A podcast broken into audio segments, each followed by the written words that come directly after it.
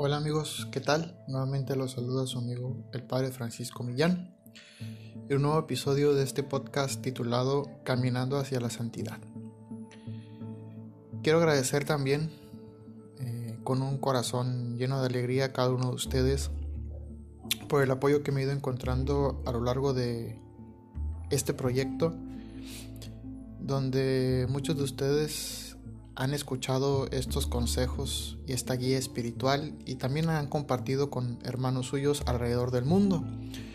Es verdaderamente una sorpresa encontrarme con que este podcast llega a Rusia, Irlanda, España, eh, Estados Unidos y varios diferentes países de Latinoamérica. Entonces significa que la palabra de Dios está llegando a los lugares eh, a donde el Señor quería que llegara. Entonces, gracias por seguir escuchando y por seguir compartiendo. Nuevamente nos encontramos en este segundo episodio del tema que trabajamos la semana pasada, que es cómo dominar los malos pensamientos. El Salmo 23 eh, exclama, ¿quién puede subir al monte del Señor? ¿Quién puede estar en el recinto sacro? El hombre de manos inocentes y puro corazón, solo ese puede entrar en el recinto sacro. Con justa razón dirá el Señor en el sermón del monte. Dichosos los puros de corazón, porque ellos verán a Dios. Solo aquellos que tienen el corazón limpio de todo mal sentimiento, que se encuentran sanos y que se disponen a entrar en la presencia del Señor podrán verlo. Jesús enseñará a la multitud que lo que mancha la vida del hombre no es lo que entra a él, sino lo que sale de su corazón. Porque del corazón salen los malos propósitos, las fornicaciones, robos, homicidios, adulterios, codicias, injusticias, fraudes, desenfreno, la envidia, difamación, orgullo y frivolidad. Todas estas cosas, señala el Señor Jesús, salen de dentro y es lo que hace impura la vida del hombre.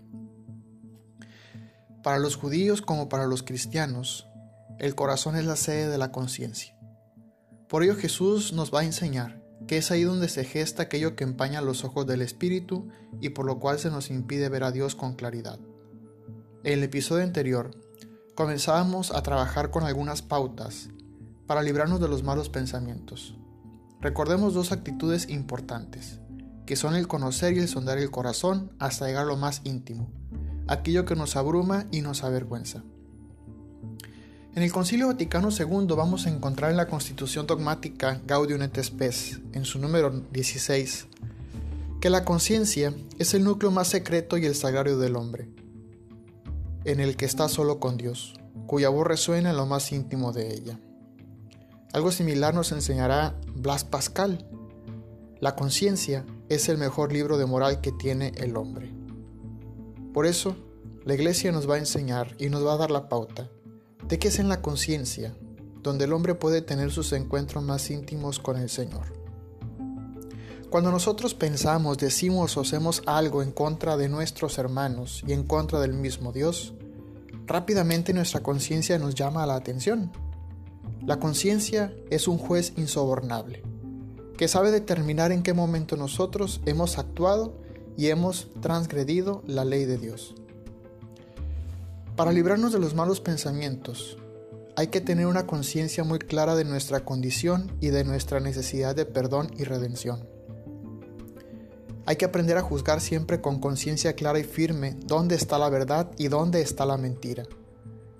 El buen espíritu cuando lo dejamos actuar nos impulsa hacia la búsqueda de la verdad, mientras que el mal espíritu nos mantiene en la ceguera, hasta el punto en el cual no nos damos cuenta de nuestros errores ni tampoco llegamos a la conciencia de que vamos por el camino equivocado, y mucho menos el mal espíritu nos permite hacer el esfuerzo para alcanzar aquello que debemos obtener. Algo que será siempre un impedimento para librarnos de los malos pensamientos es el egoísmo, que nos ancla en los deseos propios. Como decimos en psicología, en el mí, me, conmigo, mí para mí, siempre buscando satisfacer las propias necesidades de la carne. El mundo, la carne y el enemigo siempre nos presentarán cosas que nos atraen y nos hacen caer. Por ello, hay que aprender a ver y no ver, a oír y no oír. Es decir, que lo que veamos no deje huella en nuestros ojos, y lo que escuchemos no se grabe en nuestra mente y corazón, de tal manera que lo mantengamos así, preservado de toda afición, afecto y pasión. Cuando nosotros en nuestra vida cotidiana vemos una mala acción que nos indigna, comenzamos a maquinar malos pensamientos contra aquel que realiza dicha acción. Cuando escuchamos algo que se dice directamente contra nosotros y no nos gusta, también comenzamos a maquinar sentimientos contra aquel que hace estado su lengua contra nosotros. Y entonces el corazón comienza a llenarse de aquello que lo mancha y que nos incapacita para poder vivir esa pureza de hijos de Dios. En el corazón se almacena todo lo que entra en el alma desde fuera y le lastima. Lo propio del corazón es sentir todo lo que afecta a nuestra persona, lo que le beneficia y lo que nos perjudica ya sean personas o circunstancias. Todo esto se refleja en el corazón y lo excita, ya sea de manera agradable o desagradable. Volvemos aquí al principio. Habría que preguntarnos cómo se encuentra nuestro corazón en estos momentos. ¿Qué es lo que hay en él? Cuando el corazón está permeado de sentimientos negativos, producto de nuestros pensamientos, nunca vamos a estar en paz, ni mucho menos tranquilos sino que constantemente vivimos en una preocupación e inquietud. Todas las circunstancias de nuestra vida dejan huella en el corazón, que algunas veces son positivas y otras veces negativas. En el confesionario en ocasiones enseño que solo guardamos aquello que nos conviene y lo que no lo desechamos. Preferimos desechar el perdón, pero sí guardamos rencor. Siempre nos remitimos a preguntar, ¿Por qué saca la basura de su hogar? La respuesta siempre es porque ya no sirve. Y vuelvo a preguntar, si la dejas ahí un tiempo más, ¿qué pasa?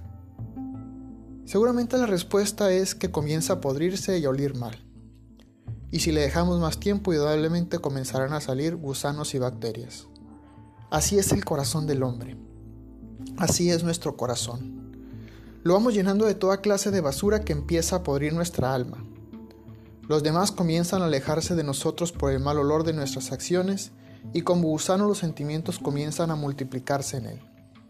Insisto, para eliminar los malos pensamientos hay que mantener el recuerdo de Dios siempre vivo.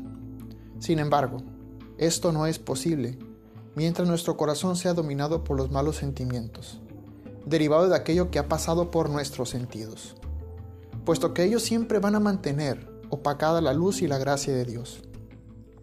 En nuestra conciencia moral, entendámoslo así, se encuentra inscrita la norma de la vida santa, buena, recta y virtuosa. Es un Dios que nos ha llamado a vivir como pueblo santo. Sean santos como yo soy santo. Por eso, el espíritu que conoce a Dios busca a Dios. Comprende de manera natural la belleza de Dios y solo en ella busca complacerse. Dirá el Salmo, Así como busca la sierva la fuente de agua, así mi alma te busca a ti, Dios mío. El contemplar, gustar y complacerse en la belleza de Dios es una necesidad del Espíritu. Es su propia vida. Es la vida del paraíso que desea alcanzar. Lamentablemente, el problema es el deseo enfermo que tenemos y sentimos por las cosas de este mundo.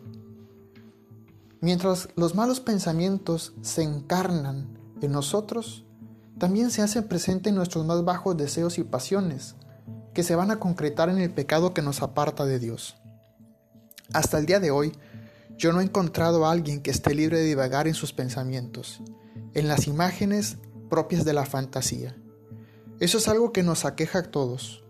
Sin embargo, no olvidemos que en nuestro interior existe algo malo, que se esfuerza constantemente por descarriarnos de nuestro ver y buscar a Dios y de llevarnos por un camino contrario. Todos somos arrastrados por el mal espíritu, que se vale para llevarnos por el camino de los deseos y pensamientos insanos, que nos llevan a la muerte. Hay que saber apartarnos de él.